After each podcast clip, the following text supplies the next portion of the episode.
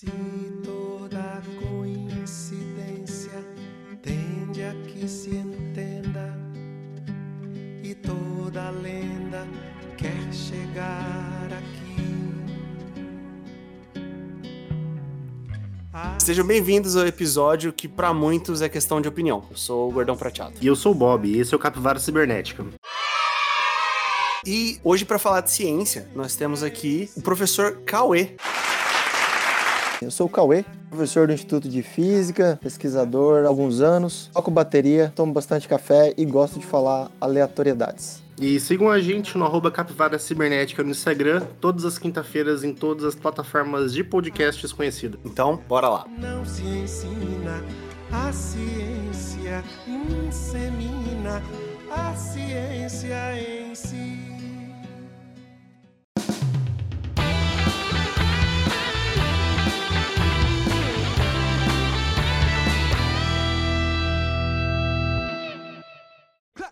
Hands, everybody, if you got what it takes.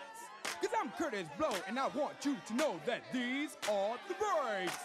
Hoje nós decidimos falar sobre ciência, produção científica, divulgação científica e, como já deu uma pequena pincelada na apresentação, Cauê, fala um, um pouco sobre onde você trabalha, o que você faz, que aula que você dá, só pra galera conhecer aí. Físico-químico, sou químico de graduação e sou professor no Instituto de Física da Universidade Federal de Mato Grosso do Sul. Eu trabalho com eletroquímica aplicada e instrumentação impressa em 3D, conversores de energia, é, tipo células a combustível, só que bem pequenas, chamadas de microfluídicas para dispositivos portáteis e umas outras coisas aí. E eu dou aula de termodinâmica, química geral, algumas outras disciplinas, depende, depende muito do semestre, e duas que eu gosto bastante, que são metodologia e redação científica e administração da vida acadêmica. Eu nem sabia que existia essa disciplina, administração da vida acadêmica. Nunca ouvi falar. Faltou no nosso curso.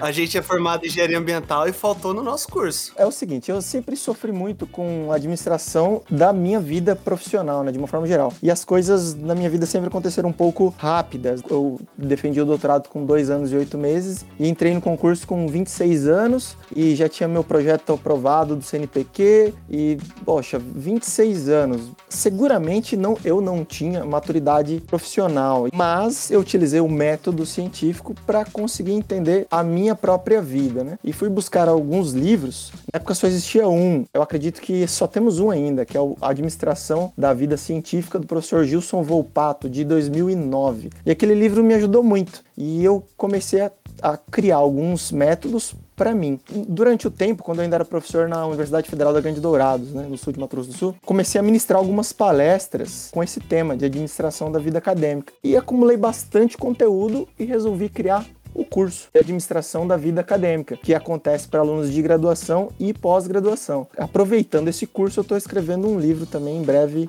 Quero divulgar esse livro aí, talvez já para 2022, já ter o, li o, livro publicado. Precisamos, porque a, a, administração que a gente faz no seu Luiz, mas assim, resolve BO aqui, resolve BO ali, aí quando você termina de resolver um BO, aparece outro BO, aí é só é BO atrás de BO na, na vida acadêmica ultimamente. Resolve o que tá no prazo, o prazo mais curto e depois. O pior é quando você tá resolvendo um negócio e de repente, pelo menos assim, às vezes o meu orientador joga uma bomba assim do nada, aí você tem que parar, resolve aquela bomba e desarma a outra depois, né? Nunca dá tempo de planejar. A gente costuma trabalhar por demanda, né? É assim, ah, isso aqui vai ter um prejuízo enorme. Se eu não fizer, eu faço. Basicamente é assim, né? Mas tem técnica para isso, né? Basicamente é utilizar o método científico para criar a o próprio sistema, mas existe toda uma, uma ordem. Aproveitando então, para a gente falar de metodologia científica e já puxando aquela sua segunda disciplina que você falou que gosta bastante, acho que não tem ninguém melhor aqui para definir primeiro o que é ciência pra gente. Então, qual que seria a definição de ciência que hoje em dia tá, tá meio deturpada a coisa? Parece complexo, mas na verdade não é nada complexo, né? Entender o que, que é ciência e ajuda a gente interpretar melhor esse turbilhão de informação, né, que nos é dado dia a dia e também a respeitar outros pontos de vista e a ser respeitado. Bom, de uma forma bem genérica, a gente consegue resumir os modos de ver a vida, a gente consegue classificar esses modos em filosofia, arte, religião e ciência. Vou pegar só os dois principais aqui que parece mover a vida das pessoas, né? É religião e ciência. Religião, ela é lógica, ela segue uma estrutura lógica. Ciência também segue uma estrutura lógica. Aí é, vem a, a grande diferença, né? Duas grandes diferenças. A religião, ela não é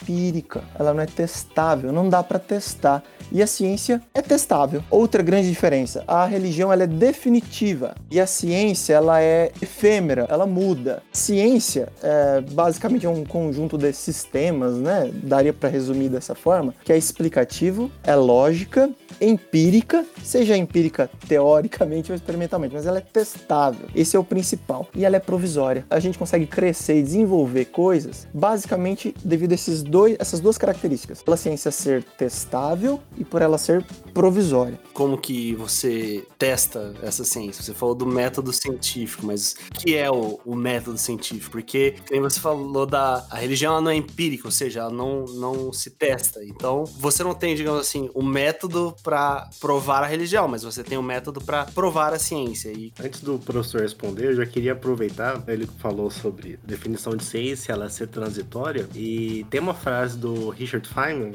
que é um, para quem não, não conhece, ele é um, foi um físico, ganhador do prêmio Nobel, trabalhou no projeto Manhattan, enfim, uma das maiores mentes do século XX, né? E ele tem uma frase que é, eu não sei se é um documentário ou se é uma entrevista dele, ele tá falando de religião e de não saber tudo, né? E como isso não afetava ele, como ele preferia viver é, sem saber a resposta no lugar de ter uma resposta errada e como isso não era um problema. Ele fala nesse vídeo que ele tem respostas aproximadas e algumas crenças e diferentes graus de certeza sobre certas coisas. E de muitas coisas ele não sabe nada. A gente vê hoje muita gente falando de ciência como se ela tivesse de dar uma resposta definitiva sobre o assunto, né? Na verdade, a gente vai cada vez mais construindo a nossa certeza sobre tal objeto, né? A gente começa a explicar aquele objeto e à medida que o tempo passa o conhecimento avança e a nossa capacidade de observar o mundo avança, a gente consegue explicar cada vez melhor aquele objeto, né? Mas a gente nunca vai conseguir ter certeza sobre o que rege aquele objeto, né? Quais são as leis ou o que é aquele objeto em si, né? A gente vai cada vez mais chegando próximo, mas a gente nunca chega lá, né?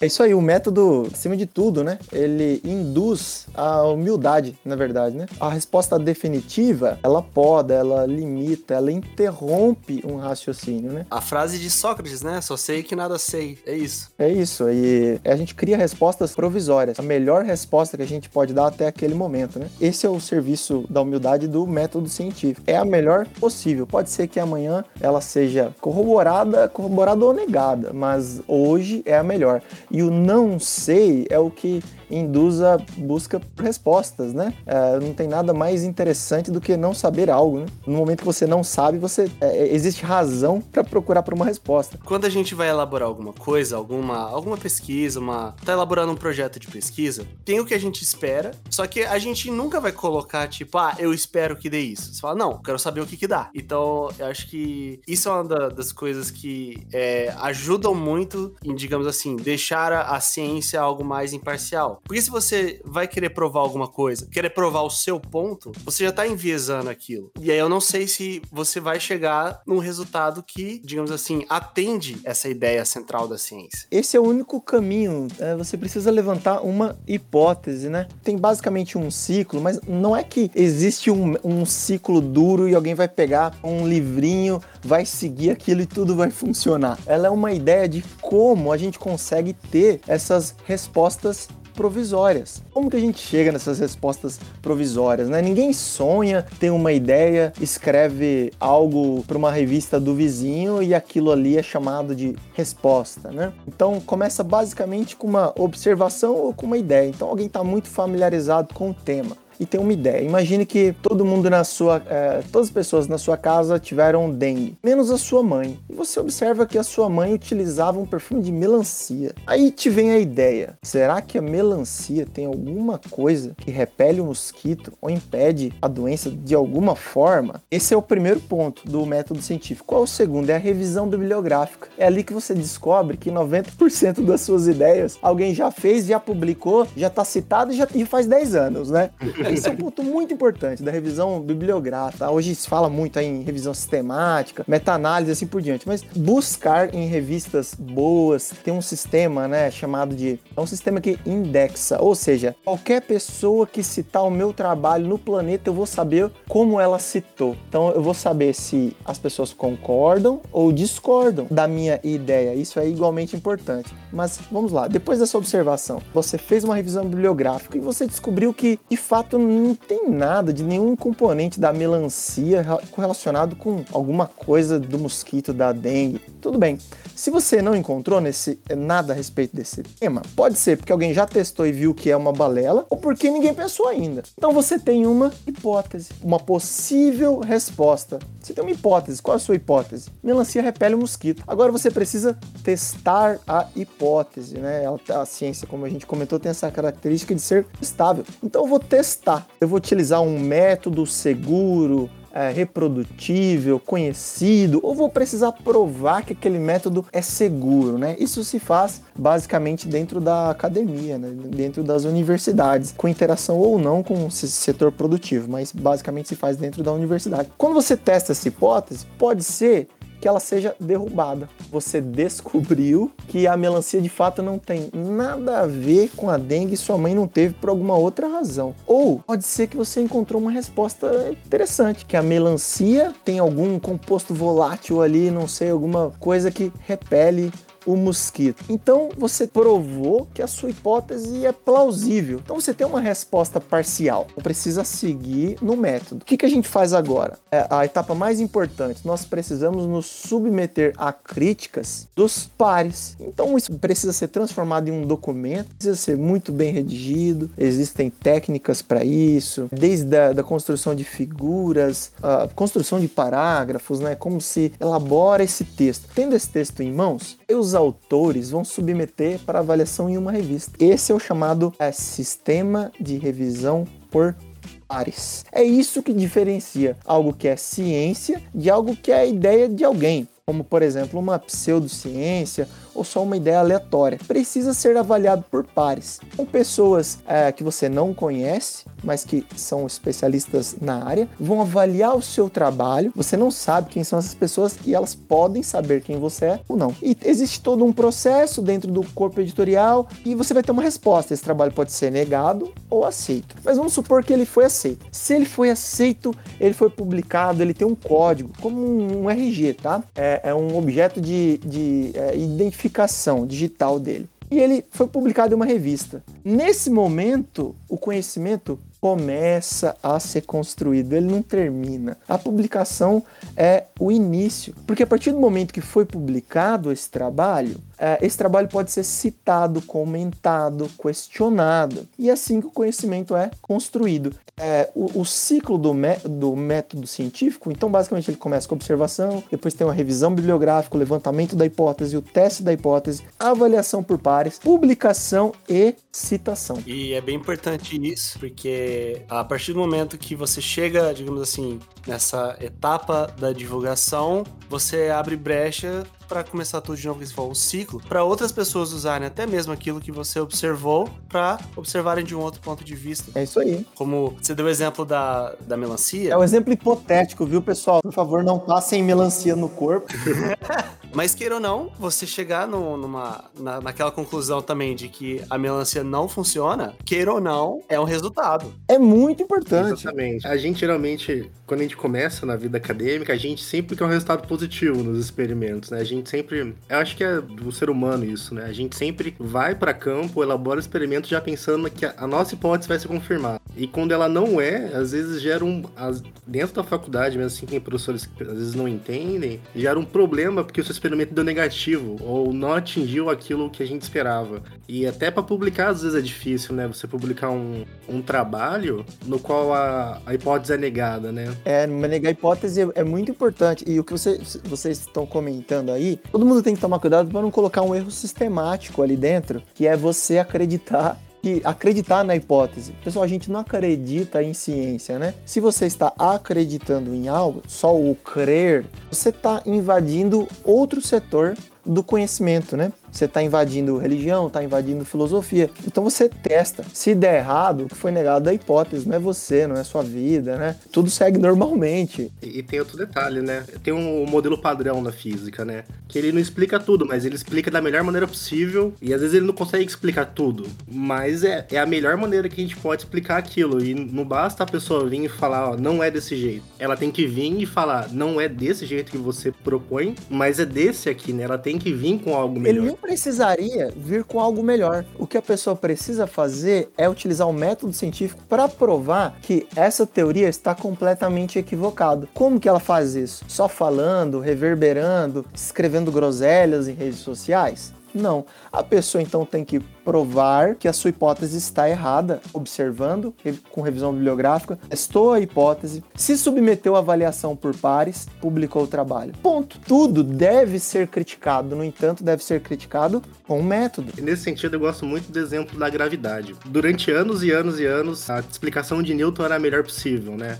Vendo alguns filmes e lendo, eu não sabia disso, mas Netuno foi descoberto usando a, a lei da gravitação universal de Newton, né? Observando o sistema solar utilizando as, as equações de Newton, deveria existir um planeta com aquela órbita, com aquela massa, naquela posição para que o, o, as outras órbitas dos planetas fizessem sentido. E os físicos apontaram os telescópios para lá e lá estava Netuno, né? E se eu não me engano, a órbita de Mercúrio não fazia muito sentido. A teoria não conseguia explicar muito bem a própria órbita de Mercúrio. Alguns físicos é, fizeram algumas contas e eles acreditavam que deveria existir, outro planeta no sistema solar, mais perto do Sol, para que a órbita de Mercúrio fizesse sentido, né? E quando eles apontaram os telescópios, eles não acharam. E qual era a explicação mais, mais provável? É que esse planeta está tão perto do Sol que a gente não consegue ver ele. E só quando Einstein veio e propôs a teoria da, da relatividade geral que a gente conseguiu explicar isso uma maneira melhor, né? Como Einstein avançou a ciência nesse sentido, né? Não que a teoria de. as equações de Newton, a teoria de Newton não faz sentido, não funciona. A gente usa ela todo dia, né? Mas num escopo geral,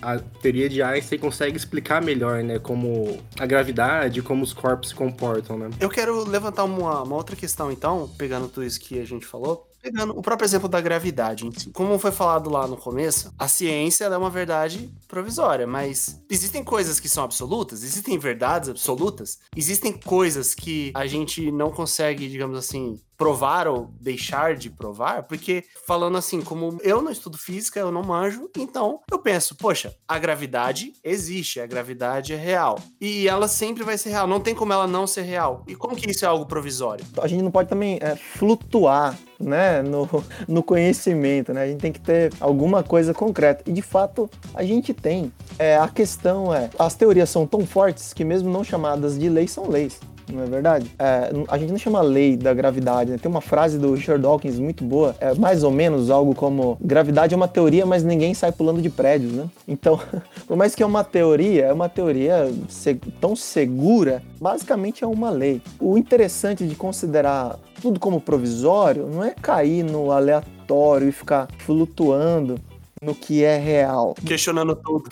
Não é essa a ideia. A ideia é que, dependendo do fenômeno, ele pode ser observado no futuro de uma outra forma e algo pode ser construído a partir dele. Ninguém, ninguém abandonou a mecânica newtoniana. A gente inseriu a quântica. Elas são complementares, né?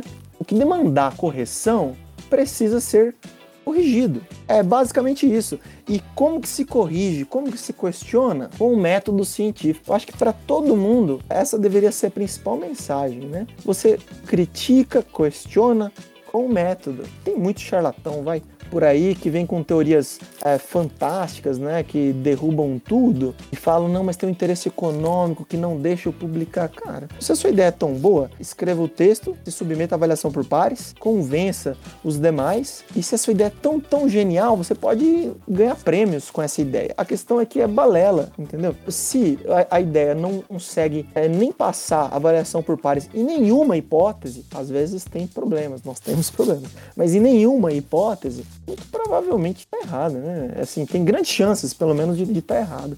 E se a pessoa nem se submete à avaliação, aí é só um charlatão mesmo. E, e imagine agora como, durante esse período caótico que a gente vive, né, com muita fake news, um turbilhão de informação, de ruído, imagine como tudo seria melhor se as crianças tivessem metodologia científica na escola. Criança, de fato, quando começa a ver ciências ali, 10, 11 aninhos, se elas já entendessem como ela questiona, como o conhecimento é construído. Por exemplo, ninguém pega um livro texto aí de física, biologia, abre o livro, o livro texto, e a gente acha que aquilo ali veio do nada. E aquilo não veio do nada, aquilo é um compilado de trabalhos publicados e citados que tiveram tanta corroboração, tanta gente concordou que o conhecimento foi construído. Então ele pode ser repassado de uma forma bem mais ampla.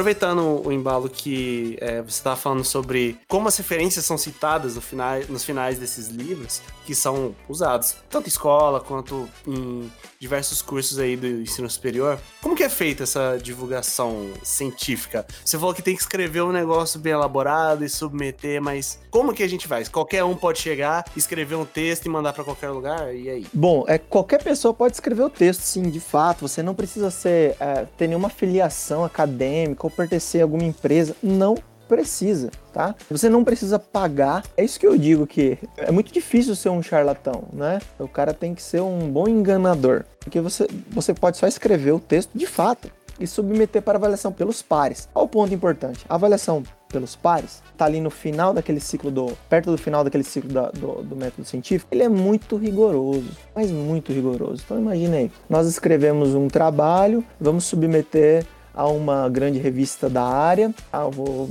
vou colocar qualquer exemplo aqui, vai. É, sei lá, vou inventar uma para não fazer propaganda para ninguém. Power Sources. Power Sources, estou inventando. Ah, uma grande revista chamada Power Sources. A gente escreve o documento e envia para o editor.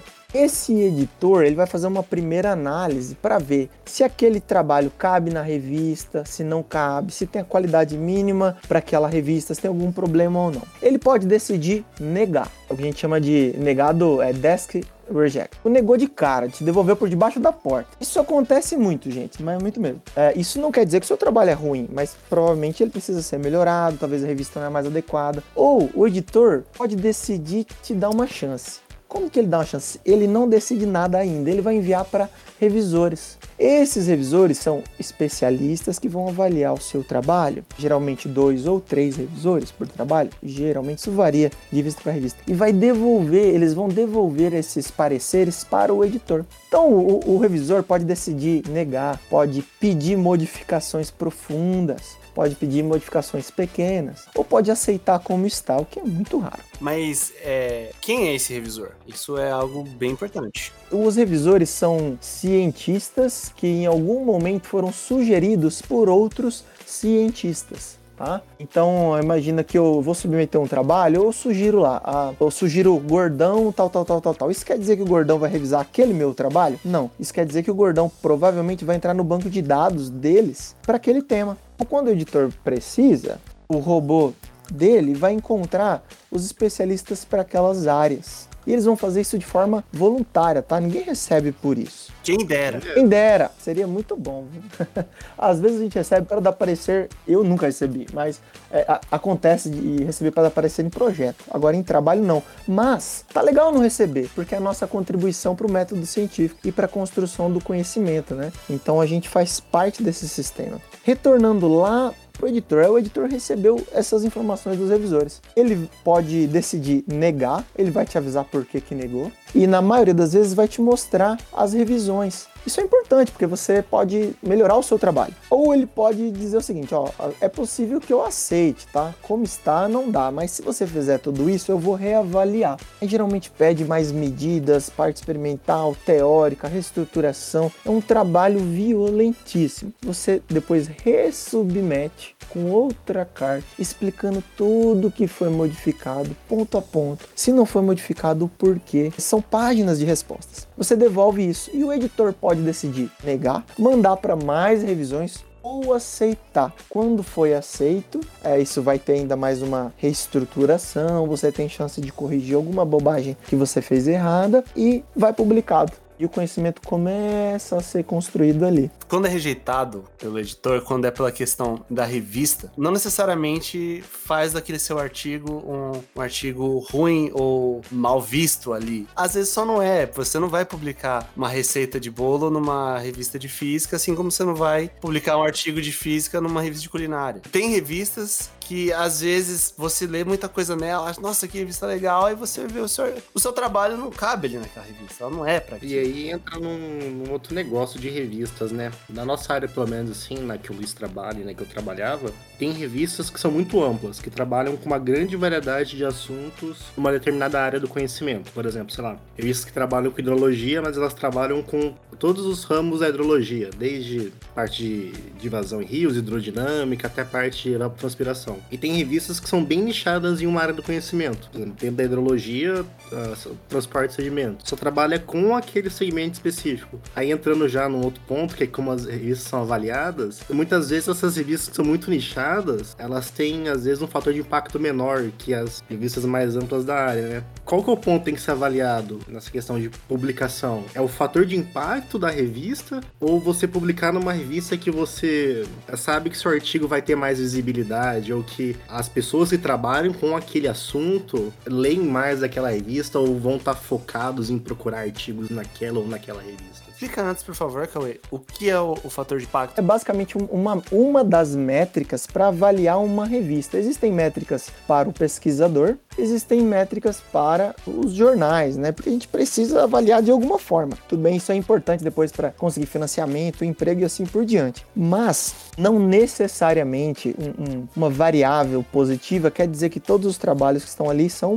bons. Ou que uma variável com um valor que seria mais baixo diz que o trabalho que está ali é ruim. Um grande exemplo é um paper do Einstein, da, do INIFTA, uh, na Universidade Nacional de La Plata. Quem vai dizer que o paper do Einstein é ruim? Então, o principal é o trabalho ser bom, não a revista ser fantástica. Mas, mas, quanto melhores as métricas, existe uma chance de que os trabalhos que estão ali eles é, sejam uh, melhores ou hum, menores, tá? Não vou falar piores. O fator de impacto ele mede ele faz uma previsão de uma média de citação. Imagina assim, se o fator de impacto de uma revista é 4, isso quer dizer que, em média, cada trabalho publicado ali é citado quatro vezes, mas é uma média muito ruim. Como que ele é calculado? Né? Ele é o número de citações medido hoje aqui, imagina em 2021, que as publicações nessa revista em 2019 e 20 tiveram. Então, basicamente, é essa razão, né? Que é o número desses artigos aí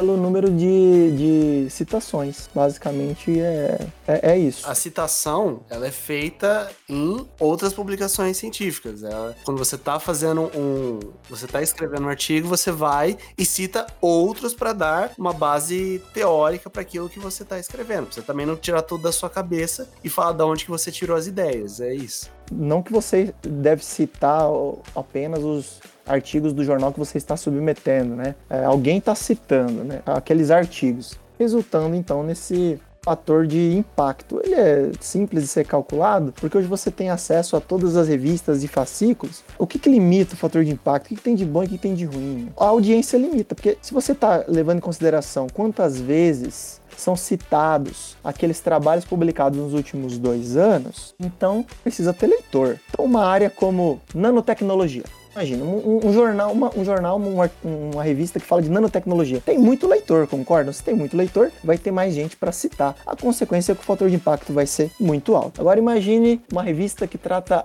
apenas de eletrocatalisadores para célula combustível. Pouquinho específico. Muito específico então o fator de impacto vai ser menor. Agora, o fator de impacto dá uma visão geral de quanto aquilo é citado, mas é uma métrica só, pessoal. Existem outras, tá? Que vem sendo utilizado cada vez mais. Tem uma, é por favor, deem um Google aí, tá? Que eu posso falar besteira. Eu acho que se chama Aging mas tem que dar um Google aí que eu posso estar errado, não me lembro agora, tá? Mas ela mede o impacto dentro da sua área. Então é um algoritmo que calcula qual a importância daquele trabalho dentro da área específica. É uma coisa muito importante, né? Você pode causar uma revolução, uma quebra de paradigma dentro da sua área. E só quem vai ler são pessoas da sua área. A nossa grande busca hoje pelo fator de impacto, né, pelo Qualis, que é outra métrica, uma métrica nacional, é muito pelo, pelos critérios de avaliação que tanto a CAPES quanto o CNPq faz, né? Então a gente se vê obrigado, às vezes, a mandar o artigo para uma revista específica ou para um, um, grupo de revistas específico para ter aquela pontuação junto aos órgãos de fomento, né? E conseguir, ao longo do tempo, aprovar projetos, tanto no nosso doutorado aqui, não perder a bolsa, né, Luiz? Então a gente acaba, às vezes, mirando naquela ou naquela muito pelo fator de impacto, né? Mas uma coisa que não muda, né? Que são as citações. A citação vai, inclusive, outro momento a gente pode falar de outra métrica, que é do pesquisador, mas a citação é muito importante, né? Se você publicou um trabalho em um, uma revista com fator de impacto alto, e essa revista ainda é adequada, isso aumenta suas chances de ser citado. Se a revista é inadequada e você escolheu apenas pelo fator de impacto, tem coisas positivas, é claro, mas a chance de ser citado é mais baixa. Então, se a citação é o único parâmetro hiper importante para a construção do conhecimento, lembrem lá do método científico, é a citação. Então, qual que é o jornal mais adequado? Ou qual o melhor jornal para você publicar? É o mais adequado para o seu tema. Se ele tiver um fator de impacto grande, legal. Se ele tiver um fator de impacto menor, legal também. Você tem que analisar a audiência e verificar se é, existem leitores para discutirem né, é, a respeito daquele trabalho. Então, esse é o mais, mais importante. E até a questão que você falou sobre a, a, métrica que a gente tem do pesquisador, a métrica que a gente tem pro autor, porque o fator de impacto ele é para revista, pro periódico. E o do autor, porque que você falou? Às vezes você tem um fator de impacto alto, uma revista, só que foi causado, sei lá, por alguns artigos que de alguma forma foram muito citados, mas o seu que você conseguiu publicar nessa revista não foi tanto. E aí, qual que é a, a métrica pro pesquisador, pro autor? Vamos lá, elas, é, as métricas giram em torno de, de citações, né? É importante o pesquisador ter muitas publicações? Sim, de certa forma tem sua importância. Essa é uma métrica. A outra, ter trabalhos publicados em bom, em altos fator, fatores de impacto? Sim, essa é outra métrica, que é a soma de fator de impacto das publicações. E tem uma outra muito importante, que é o fator H. O fator H, ele diz o quanto você está sendo citado. Tem pró e contra, como tudo, né? Uh, imagine o seguinte, se você tem dois artigos, um artigo é citado uma vez e o outro zero, seu fator H é 1. Se você tem dois artigos, um artigo tem mil citações e o outro é zero, o fator H continua sendo 1. Ou seja, para ter um fator H4, por exemplo, você precisa ter pelo menos 4 artigos com no mínimo 4 publicações. Então, se você tiver 6 artigos, 3 deles com 4 e um com 200 citações, seu fator H é 4. Então, o, o fator H é, a gente volta àquela questão do jornal adequado, né? Que vai ter uma audiência adequado para o seu, adequada para o seu trabalho. Vai ter uma influência direta nesse fator H. O fator H tem a sua importância e também tem alguns problemas, como é, o fator H vai esconder trabalhos de muita, de hiper relevância quando ele é um só. Então imagine você tem um trabalho que é uma quebra de paradigma, o fator H não vai conseguir pegar ele. E também tem outro problema para os pesquisadores jovens, né? Porque se demanda citação, demanda tempo. Alguém vai ter que ler, se interessar, concordar, discordar. Então demanda tempo. Mas você pode utilizar o fator H ao seu favor, né? Você estudante, por exemplo, está decidindo o que fazer, ou você é empresário, está querendo colocar o dinheiro aí é, no trabalho de alguém. Se a pessoa já tem um período muito longo desde o doutorado e o fator H não cresce, você pode levantar uma bandeira e tentar descobrir por quê. E se a pessoa é jovem e já tem um fator H bastante alto, isso mostra uma coisa positiva.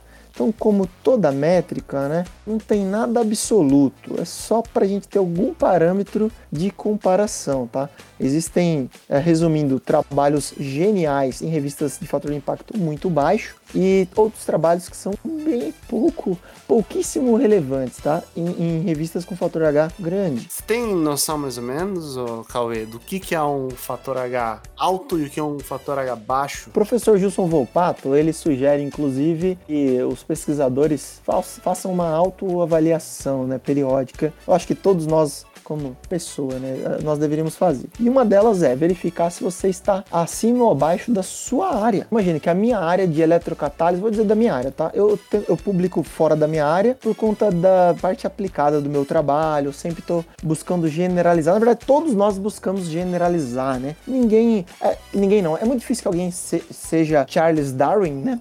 Consiga generalizar tanto assim, ou Newton. Mas a gente sempre tenta generalizar o máximo possível, resultando numa audiência um pouco maior. Mas vamos lá, dentro da minha área, uma das maiores revistas que tem, da minha área, tem fator de impacto 2 ponto alguma coisa. Ah, uma das maiores. Das maiores, eu publico fora da minha área. Eu publico em ciência aplicada, conversores de energia, nanotecnologia, ciência sustentável, porque dentro da área que eu tenho, que é o meu treinamento, a maior revista é muito pequena.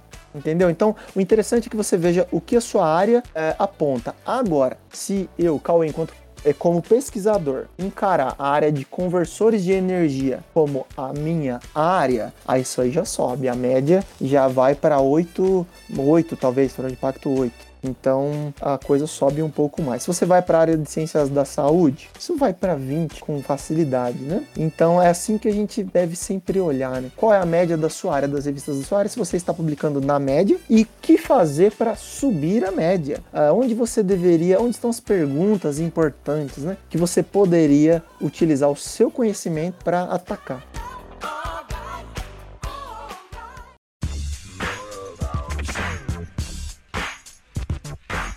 Queria puxar algo bem importante e muito também, digamos assim, confuso para quem não tá inserido no- meio acadêmico, nessa parte de divulgação científica, que é a questão dos livros. Porque, assim, qualquer um pode escrever um livro, certo? E publicar a qualquer momento. E isso é algo que você acha que é, é algo bom ou algo ruim? Ou o que você acha de bom nisso o que você acha de ruim nessa liberdade que as pessoas têm para escreverem livros, muitas vezes até considerarem como algo que, digamos assim, é uma base teórica para as coisas. capítulos e livros, eles também são avaliados por pares, tá, gente? O artigo tem o objeto, a identificação digital do objeto, Digital Object Identifier. O famoso DOI. O livro tem o ISSN, né? É isso? Não, isso é do jornal. É o ISBN, né? Isso aí, o ISBN, algo assim. Mas ele também tem um, um- um identificador, tá? E muitos livros também tem DOI. Vamos lá. O que é legal, o que é bom, o que é ruim? O normal é o seguinte: imagine que eu estou publicando muito na minha área, já tenho um certo histórico dentro do tema, alguém me convida para escrever um capítulo, ou alguém me convida para escrever um livro. O que, que eu vou fazer? Vou tentar compilar a linha de raciocínio, resultado aí desse, dessa série essa série de, de trabalhos publicados, da minha pesquisa. Essa era para ser a ordem, mas livro se vende. Como livro se vende, você encontra coisas assim. A pessoa tem um ou dois artigos e tem quatro, cinco capítulos de livros mais um livro. Isso é um problema? Mais ou menos, né? Às vezes não, ela só está contribuindo de alguma forma. Mas claramente ela não está sugerindo a linha de pesquisa dela, aquele raciocínio dentro do livro, né? Então, o meu ponto de vista é assim, sempre é muito bem-vindo, né? É bem-vindo para quem está aí é, concorrendo, né? Vai se submeter à avaliação para conseguir um emprego, é importante. Agora, para quem vai ler, tem que tomar um certo cuidado. É legal avaliar se aqueles trabalhos é, são de pessoas um certo nível de experiência, entendeu? Ah, esse é o meu ponto de vista. Isso tem que ser considerado. É basicamente da maneira que a gente, por exemplo, consome notícias, né? A gente tenta buscar aqueles veículos com mais credibilidade, né? De livros a mesma coisa, a gente tenta buscar aqueles livros que têm autores que a gente sabe ou espera que sejam mais confiáveis, que têm histórico de pesquisa, que têm bons trabalhos. Já costuma citar ou não, mas a gente sabe que trabalham em boas instituições, enfim, que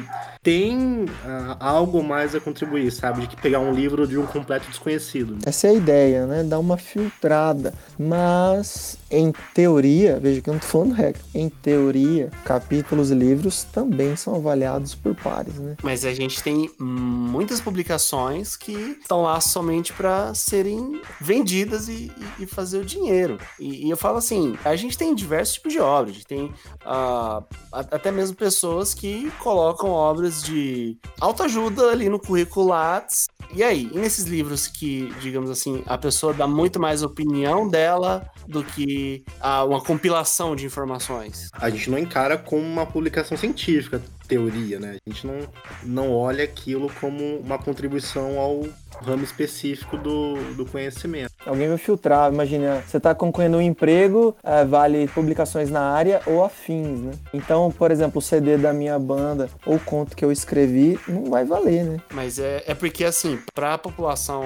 de forma geral, o, o livro ele vai ser um número a mais. Se eu chegar e falar que, que eu, com 17 anos, escrevi três livros. Dois deles relacionados à ciência. Um é de, sei lá, fé e espiritualidade. Eu vou ter três livros, entendeu? Eu ainda vou continuar tendo três livros. Por mais que, é, com 17 anos, nossa, escreveu três livros. Lógico que, para escrever, eu tive que estudar e tal. Mas, na visão da população geral, eu ainda vou ter três livros, mesmo que dois sejam um compilado de informações científicas, ainda assim, três livros. É isso que eu tô falando. Numa vaga de emprego, ok, vai ser filtrado. Mas e pra população geral? Você ganha credibilidade com isso. O seu número te dá credibilidade. A gente voltou no mesmo ponto que é o mais importante, tá? É o ensino, a instrução, né? Da metodologia científica, né? Se uma pessoa, sei lá, ele é um médico, né? Não sei. É um profissional assim que a população de uma forma geral respeitaria. Fala uma quantidade de groselha no Instagram, aí a gente abre o Lattes dele, vê que tem publicações, né? Aí a população fala, pô, não, eu chequei o Lattes e tem um monte de publicação. Mas se ele não tem nenhum treinamento com metodologia científica, ele não sabe se aquilo é indexado ou não é indexado. Ele não vai saber, assim como o exemplo que você deu, se o livro é uma bobagem ou não, mesmo estando no Lattes. Então você tem toda razão é, em dizer isso. Confunde muito, confunde muito as pessoas. Então a única solução, e é de fato uma solução, é ensinar metodologia para criança, tá? Para criança. Não tem nenhuma razão para não ensinar. Por quê? Porque não é política, não é religião, não é filosofia. Então pode entrar tanto na área de na aula de matemática quanto da de geografia, ensinar metodologia é, é científica. Deve ser ensinado, né? E, e acho que entra o, o, grande problema que às vezes nisso acaba caindo na tal da, do charlatanismo e da pseudociência. E, inclusive, no momento que a gente tá vivendo aqui, no momento dessa gravação, por exemplo, tá, tá rolando a CPI da Covid e tá tendo muita treta. A migerada CPI da Covid. tá tendo muita treta por causa disso. E assim, muita desinformação rolando. É o caos. E não falando que o que é charlatanismo e o que não é, mas a gente teve um, um caso recente aí, não sei se vocês souberam daquele. É, que um, um, cientista que vira e mexe é citado na CPI, que é o Didier Raul, que ele ganhou um prêmio chamado de Rusty Razor. Já ouviu falar disso daí? O, o Rusty Razor, que é baseado, tipo, é, significa a a navalha enferrujada, que ele é baseado na navalha de Okanda, é um prêmio pra esse cara, que, tipo, tem um fator H alto, se eu não me engano. É mais de 100, não é? É um bagulho absurdo, né? É altíssimo. E, uh, e, tipo assim, a partir de qual ponto algo é pseudociência ou não? Esse, só pra explicar, esse prêmio é um prêmio dado aí por uma associação de pesquisadores para aquela pessoa que mais contribuiu pra pseudociência ali naquele ano. É tipo framboesa de ouro da ciência, né? É o carburador de prata. E o carburador de prata na categoria melhor melhor idoso vai para Michael Douglas. É o carburador de prata. É o carburador exatamente. de prata da ciência, exatamente. Melhor definição possível. O que acontece nesse caso? Como você consegue delimitar esse limite entre ciência e pseudociência? É muito fácil saber o que é pseudociência. Inclusive, faz parte das aulas de metodologia científica, né? Do qual toda criança deveria aprender na escola. Eu, eu já falo disso, mas só usando esse seu exemplo, esse é o exemplo mais perigoso que existe. Essa é uma pessoa perigosa. Imagine se, para uma pessoa que não tem voz, que não tem audiência, né? Ela falar uma bobagem, ok. Agora, principalmente com redes sociais, onde qualquer pessoa estúpida pode ter muitos seguidores, as pessoas têm que ter o um mínimo de noção no poder que ele tem de alcance. Ainda assim, se ele tem muito alcance, mas é só um estúpido, ok. Mas e quando a pessoa passa credibilidade? Ela é professor universitário, tem um fator H alto? Esse é o perigoso. Nós temos um caso clássico aqui no Brasil de um professor que eu não vou citar o nome agora, mas ele tem um fator H elevado dentro de espectrometria de massa e metabolômica. Trabalha muito bem, é um profissional excelente mas ele é um defensor de uma pseudociência. Prefiro não entrar em detalhes, porque vão identificar facilmente quem já não identificou quem é. E ele age de pseudociência em outra área. E ele é tão inescrupuloso que ele se defende com o seu fator H para falar de uma área que não tem nada a ver da pesquisa dele. Então, se a pessoa sabe de metodologia científica, ela consegue identificar. Fala, poxa, olha, esse professor aqui, ele é um excelente uh, professor da área de metabolômica, mas o que ele está falando de origem do universo universo é pseudociência. Por quê? Porque ele não consegue testar isso.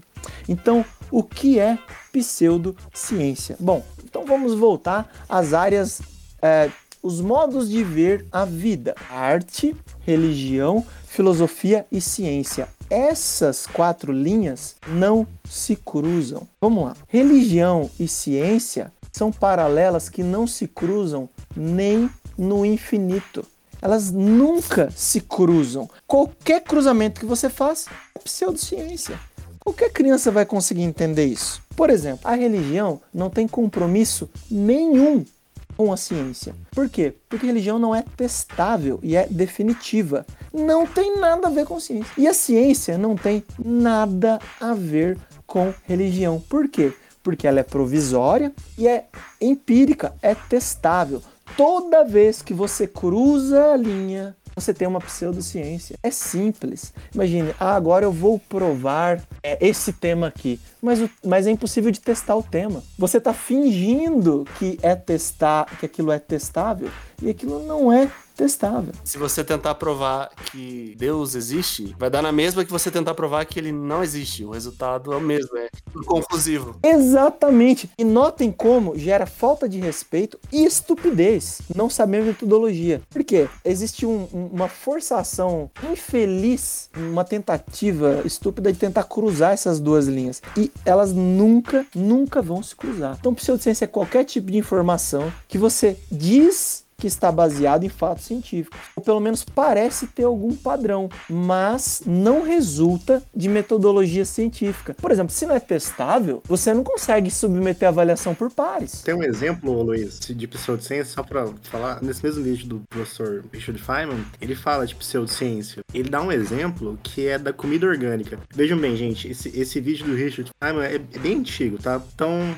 é, pode a gente vai discordar, concordar, mas enfim, é só um exemplo. Ele fala da comida orgânica orgânica. E o exemplo que ele dá é: tem muita gente que fica escrevendo sobre comida orgânica e como ela é a melhor para as pessoas que a comida não orgânica. E ele fala: mas ninguém provou que a comida orgânica é melhor para a saúde das pessoas que a não orgânica. Mas de repente tem esse monte de gente que fica falando que a comida orgânica é melhor e esse monte de gente vira especialista em comida orgânica, sem nunca ter é, realmente estudado se a comida orgânica é ou não melhor para a saúde da, da, população. Mas viu no YouTube do cara, pô. Viu o vídeo no canal do cara e tá valendo. Se tá na internet é verdade. É. E ele ainda fala no final do vídeo que ele pode estar completamente errado. As pessoas que falam que faz bem comida orgânica ou não, elas podem saber, mas elas não mostraram isso isso ainda. Enquanto elas não mostrarem isso, não é ciência. Tem um ponto que existem revistas de pseudociência. Sei que tem gente que acredita, mas assim, você tem revistas de ufologia, por exemplo. Você não vai falar de ufologia, né? não, mas é legal, é legal explicar isso pro pessoal que não é porque tá na revista que é real. Você tem que ver se a revista é uma revista indexada e tem trabalhos avaliados por pares, né? Basicamente. Mas tem. Esse que é o porém. Tem revistas de ufologia que são avaliadas por pares. E o próprio Pentágono já confirmou a existência de OVNI. Você não pode falar que isso não é mentira. É verdade. Quer dizer, às vezes não. É dureza, viu? É pseudociência são várias, vai. O pessoal vai ficar bravo aqui comigo, né? Mas tem é, horóscopo, essa coisa toda, né? A- As ciências sociais num certo nível, né? Não, não, não. No vídeo o professor Feynman fala isso. Ele fala que as ciências sociais elas são tipo de pseudociência. Ele fala assim, ah, elas seguem a forma da ciência. Vai causar polêmica esse. O cara é muito clubista de exatas, velho. Não dá, não. Eu, eu vou deixar esse vídeo disponível depois. Ele fala, eles seguem até a forma, mas eles não conseguem achar as, as leis que governa isso, mesmo seguindo as formas. Olha que coisa interessante.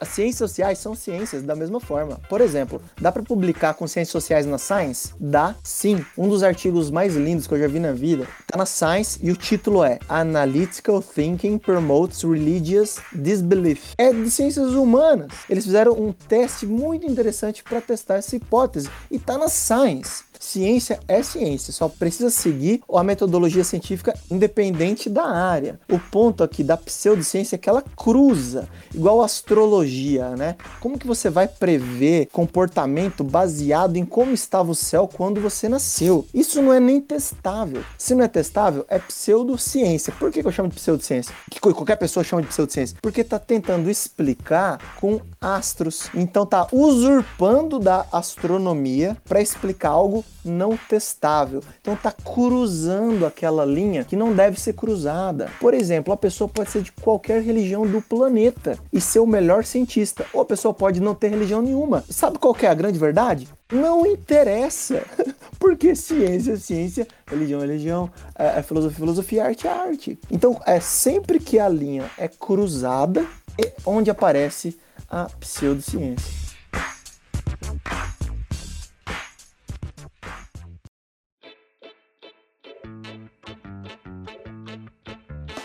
Nós separamos algumas perguntas aqui que a gente abriu lá na caixinha de perguntas do Instagram. Se quiser colaborar com a gente da próxima vez que a gente abrir uma caixinha de perguntas, é só mandar a sua pergunta lá, vai que aparece aqui. Uma das perguntas foi a seguinte: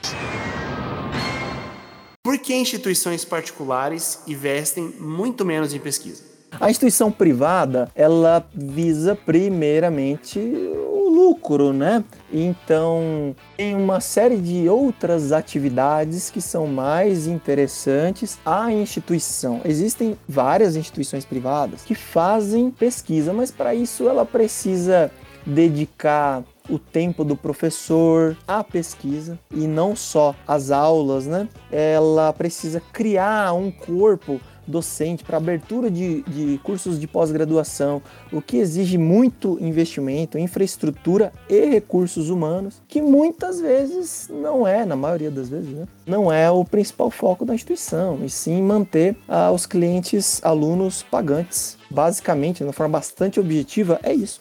E quando existe o interesse, sim, elas fazem isso de uma forma muito bem feita. Quando existe o interesse, né? Um exemplo disso é a própria FGV, né? Que é uma instituição privada e é uma das potências de pesquisa aqui do país. Sim. Na minha área que eu trabalho com inteligência artificial, a PUC tem pesquisadores muito bons que trabalham com IA também. E não é um demérito, né? Não existe nenhum demérito em não pesquisar, é apenas o foco é outro. É o formato, né? Se o foco for em ensinar e o ensino for bom, já tá bom, né? Tem muitas instituições particulares que o foco delas é só formar o, o profissional para ele ser inserido no mercado. E aqui no Brasil, pelo menos, dificilmente vai ter mercado para para pesquisador. Só para citar um exemplo legal, o único INCT, Instituto Nacional de Ciência e Tecnologia do Estado de Mato Grosso do Sul, é de um professor da, Univers- da Universidade Católica Dom Bosco. E não é de nenhuma pública. O único INCT é da UCDB. Próxima pergunta.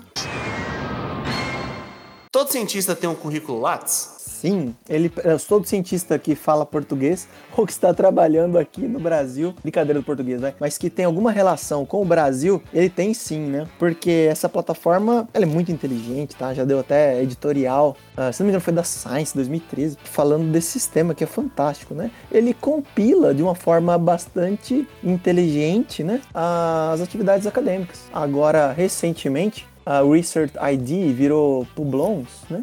E ele é uma plataforma também bastante interessante, mas nada parecido com a nossa plataforma. Então, se a pessoa fez pesquisa com alguma ligação com o Brasil, vai ter sim um currículo. Hoje a gente também usa muito o Schooler, né? O Schooler, mas ele não traz todo o histórico do pesquisador, né? Formação, projetos de pesquisa, capítulos em livros, às vezes, só trabalhos publicados, né? Então é interessante você ver todo o histórico do autor, desde a graduação, que ele é formado, em que ele trabalhou, quais projetos ele já participou, teve. Eu não escrevi na caixinha de pergunta, não, mas. Vocês sabem o que é Lattes? Quem é Lattes? De onde veio? A gente, no nosso episódio sobre mestrado e doutorado, a gente já deu uma introdução ali. Falou, falou sobre o César Lattes. Boa. Eu já vi casos de gente que. Eu vou dar um exemplo aqui: que a, uma vez minha, minha namorada foi ver uma médica e tava lá, que ela era pós-doutorada em alguma coisa e ela não tinha Lattes. E aí, faz o quê? Se ela não tem nenhum interesse em trabalhar com academia, com pesquisa, ela não precisa ter o Lattes, ela pode fazer. Eu acho muito difícil ela fazer um pós-doutorado no país sem o Lattes, né? Porque senão ela não entra em nenhum sistema. É, é difícil você fazer qualquer pós-graduação no país sem Lattes. Tem uma coisa que vale também ser citada, gente. Não é porque a pessoa tem uma pós-graduação, um mestrado, um doutorado, que ela trabalha com pesquisa. Se a pessoa fez a pós-graduação e foi trabalhar com outra coisa. É importante ver se o pesquisador, que nem o professor falou, há quanto tempo ele terminou a pós-graduação e o histórico de publicação dele. Então, você vai encontrar gente que fez o doutorado e nunca mais publicou depois, porque foi trabalhar, abriu empresa, enfim. E você vai achar também diversos professores às vezes os professores mais velhos da faculdade, mais novos, enfim, que não publicam também, que às vezes focam no ensino, tem projetos de extensão, atende a comunidade, e que o foco principal não é a pesquisa, então não é porque a pessoa é doutor ou é professor que o foco dela é fazer pesquisa. Inclusive, ela pode se dedicar a cargas horárias altíssimas, né? Ministrando aula para diversos, diversos cursos, né? E não é um demérito isso. Não, jamais. Jamais. Por exemplo, o pessoal da, da saúde tem muitos projetos de extensão que atendem a comunidade, prestam um serviço muito bom. E assim, às vezes o pesquisador não, não, não publica, mas ele presta diversas outras atividades ao ensino e à extensão que são igualmente relevantes. Agora, a última pergunta é a pergunta de ouro. Quais as dificuldades de deixar a ciência mais acessível? Pergunta complexa, né? Ahn, eu acredito que, primeiro, né, é mais acessível à sociedade geral, né? Torná-la mais ampla. Para a gente alcançar isso, a gente precisa divulgar e instruir.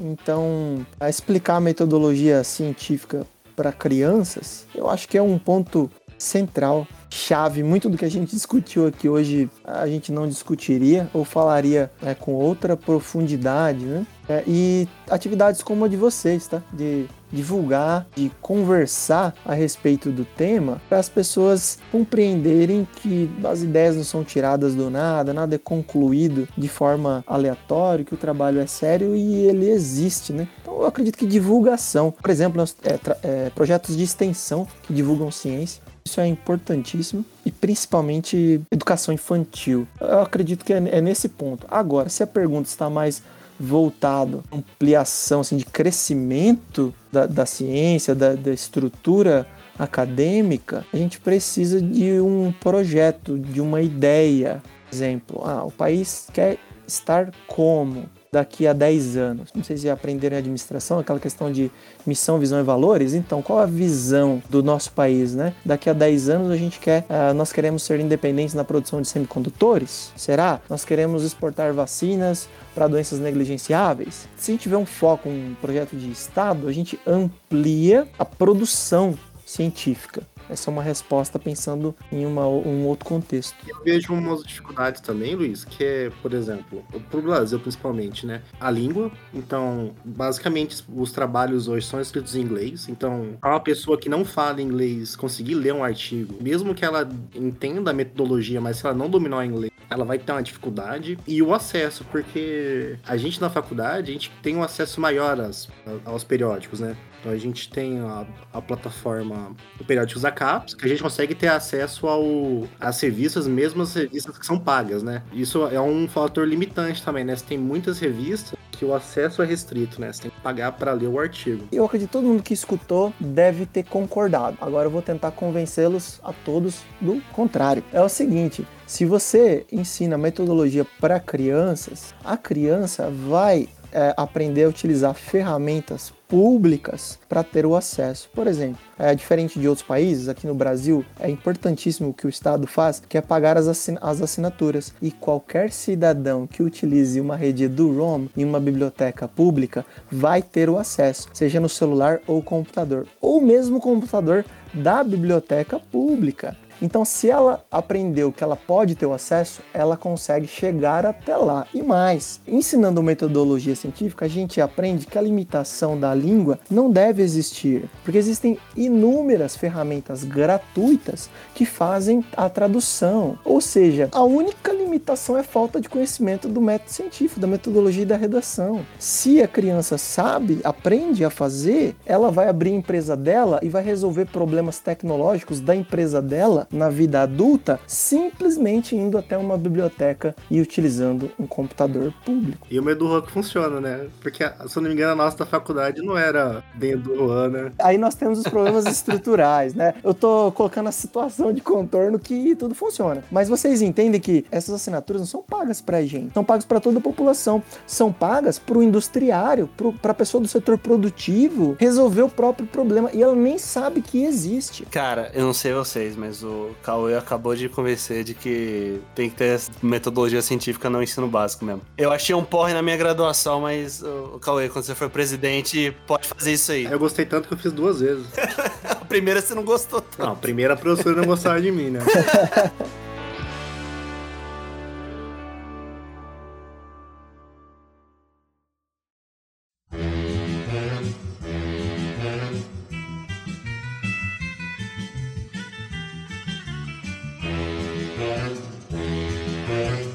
Obrigado por escutar o Capivara Cibernética. Esse é um projeto independente. Então, se você gostou da nossa ideia e se você quer nos apoiar, pode entrar em contato conosco lá no Instagram do Capivara Cibernética. Também fique à vontade para mandar um tema. Valeu, tamo junto!